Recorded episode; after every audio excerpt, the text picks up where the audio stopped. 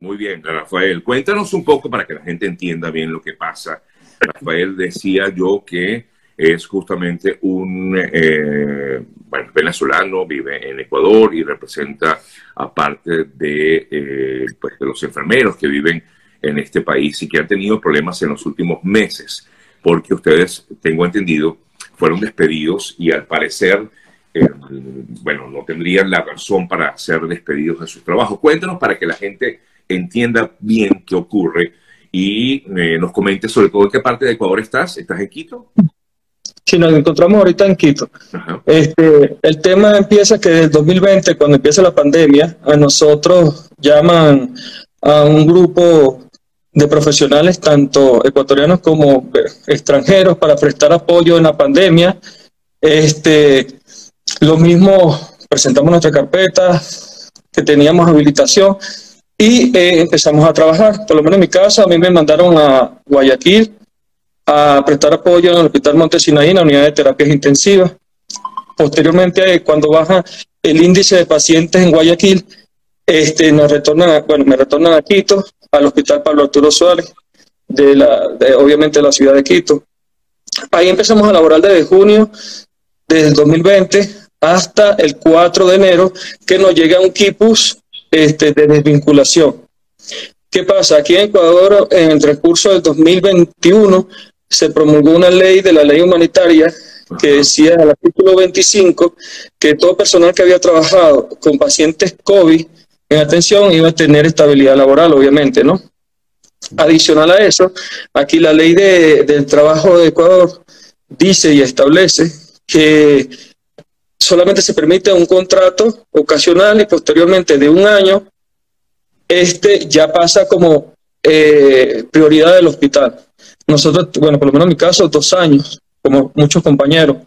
Entonces, en diciembre del el 30 de diciembre del 2021, este, llega un equipo desde el Ministerio de Salud a los hospitales donde decía que la partida que era la partida 71, donde pertenecíamos nosotros, que era contratos ocasionales, se iba a suprimir, íbamos a pasar todo a la partida 51, que es gasto corriente, que ya es prácticamente los nombramientos o estabilidad laboral, pero ¿qué hizo el gerente? El gerente, obviando todos los, los equipos o correos que le llegaron institucionales, nos desvincula, pero solo personal extranjero. Eso hay que dejar bien claro. Cuando, me hablas de personal extranjero, me hablas no solo de venezolanos, ¿correcto? No, no solo venezolanos, había nicaragüenses, había cubanos y habíamos obviamente venezolanos. Ok, o sea que eh, eh, en síntesis, ustedes fueron despedidos de su trabajo. Sí. Del trabajo que venían haciendo, ¿no? Que veníamos ejerciendo. Ajá, y eh, ustedes apelaron a esta decisión, porque según lo que ustedes entienden es que los, los desvinculan por no ser ecuatorianos. Exactamente. El 5, el 5 de enero, posterior a que nos, nos llegó el correo de, vinculación, nos acercamos al grupo de profesionales al hospital a pedir una explicación que había pasado, este, donde se nos informa que por ser extranjeros nos sacaban del hospital, eso nos lo informa directamente el asesor jurídico del hospital y la jefa de talento humano del hospital. Entonces, que ellos no iban a preferir a unos extranjeros cuando hubiese ecuatorianos sin trabajo. Aunque Adicional, ustedes hayan trabajado en época de pandemia, aunque ustedes hayan hecho todo eso, pues no, dijeron no, preferimos en este caso a ecuatorianos. ahora, a ver, yo, yo logro entender que de pronto haya una cierta preferencia por las personas que trabajan en ese país, es lógico, pero también los dejan a ustedes prácticamente en, en, la calle. En el limbo. En el limbo. Están así que, ejemplo, la ley de humanitaria que te mencioné anteriormente, eh, ciertamente fue eh, abolida porque supuestamente la Corte Constitucional del Ecuador dice que era, de era discriminatorio, pero el mismo presidente de la Corte Constitucional establece que todo aquel personal que haya empezado o haya trabajado directamente con COVID no lo pueden desvincular y tiene que seguir laborando hasta que se le dé su estabilidad laboral. Ellos, el asesor jurídico no fue cumplido, pues. No, no. Ahorita hay, hay una denuncia en fiscalía interpuesta por primero por mi persona y también por el equipo de personales de salud que fue desvinculado.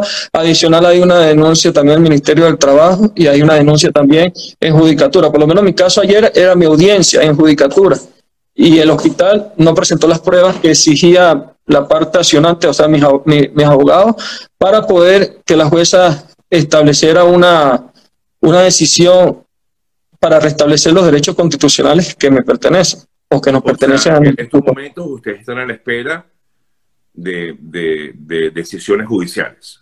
Exactamente, sí, eso sí. El 5 también adicional a eso, el 5 nos llega un audio, bueno, me llega personalmente a mí un audio de la gerente de enfermería del hospital donde nos lo dice claramente, y el audio también te lo dice, te lo compartí a ti para que lo escuchara, donde nos, dice que a nosotros el tema que nos sacan, supuestamente porque se nos había acabado el contrato, siendo mentira, pero que el tema más importante era que, éramos que no éramos nacionales, que sacáramos la nacionalidad y ellos nos contrataban inmediatamente. Aquí conmigo se encuentran también otros compañeros, no sé si lo quieres escuchar porque la vivencia es muy diferente. Ah, en el momento que me desvinculan, venía siendo o ejerciendo yo como el líder de proceso de la unidad de cuidado intensivo. O sea, que ellos no pueden decir como venían diciendo que no estábamos calificados o preparados. O sea, yo venía siendo el responsable de la unidad de cuidados intensivos. Claro, claro, claro. Eh, Rafael, eh, no tenemos mucho tiempo, pero sí me gustaría saber qué piensan hacer ahora. Ante todo esto, están a la espera solamente de, esas decisiones. ¿Ustedes se sienten vulnerados? claro, sí, vulnerados, sí. Eh, ¿Cómo, cómo están haciendo para, para vivir en estos momentos? ¿Están buscando otras opciones? Eh, sí, o sea, eh, obviamente como la carrera de nosotros es un poquito amplia, hay fisioterapia, hay enfermeros, entonces estamos cuidando pacientes, estamos haciéndonos mil cosas para poder sobrevivir hasta que se haga justicia por la parte legal y judicial, que es la que estamos esperando. Mira, aquí te preguntan, ¿se sintieron ustedes utilizados, usados? Claro, claro, porque, o sea, quiero, quiero dejar claro que el gerente ingresó en, el 2021, ya finalizando prácticamente, bajando los índices de la pandemia, no vivió con nosotros lo que nosotros pasábamos, dejando a nuestra familia, arriesgando nuestra vida, ojo, sin importarnos ningún tipo de nacionalidad, sin importarnos ningún tipo de etnia, nada, nosotros con nuestra vocación, profesionalismo, nos vestimos, dejando a nuestra familia al lado y trabajamos por el pro de la salud. ¿Qué, qué paso vendría en todo caso?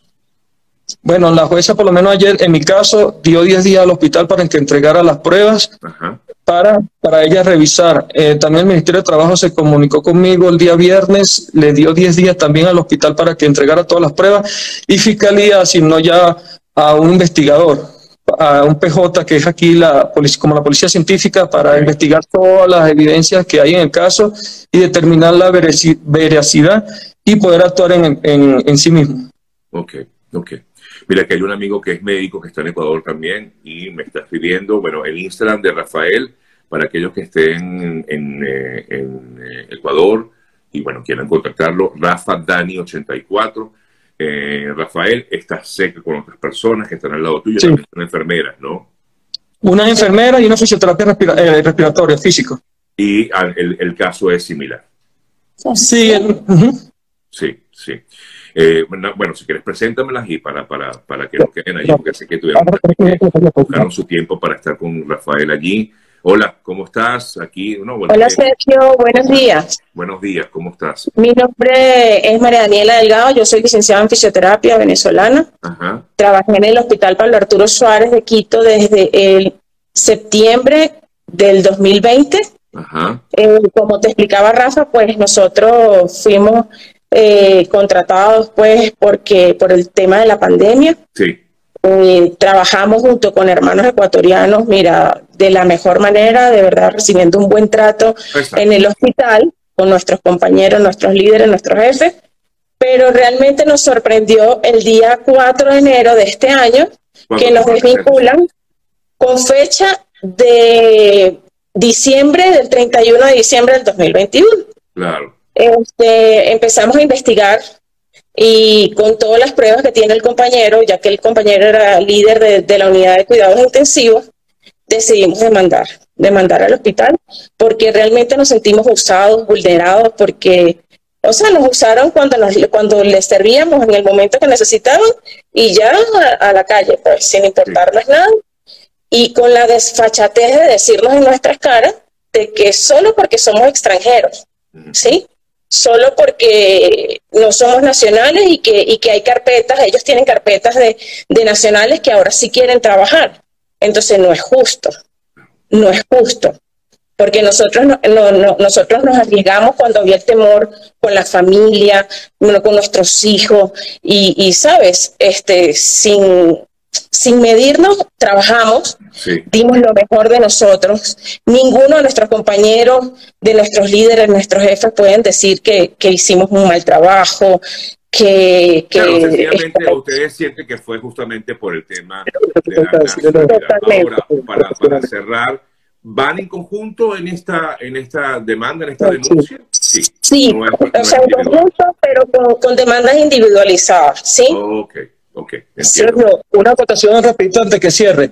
Eh, en una entrevista nacional que nos, nos, nos realizaron, el gerente, en réplica, el gerente dice que no solamente votaron extranjeros, sino 22 nacionales, 22 profesionales de salud ecuatorianos. Quiero recalcar que esos 22 profesionales que él menciona fueron contratados el 8 de, no, el 8 de diciembre del 2021, los desvinculan el 30 de diciembre del 2021, pero los contratan el 5 de enero por nosotros. Eso no lo menciona el Para sustituirlos a ustedes. Exactamente.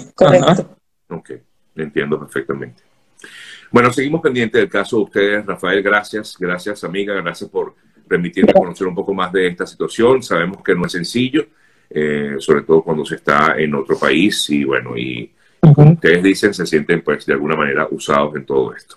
Esperamos que, las decisiones judiciales se tomen como, bueno, que la justicia haga su, su trabajo. Gracias, Rafael. Un fuerte abrazo. No, gracias a usted y al público que estuvo presente observando.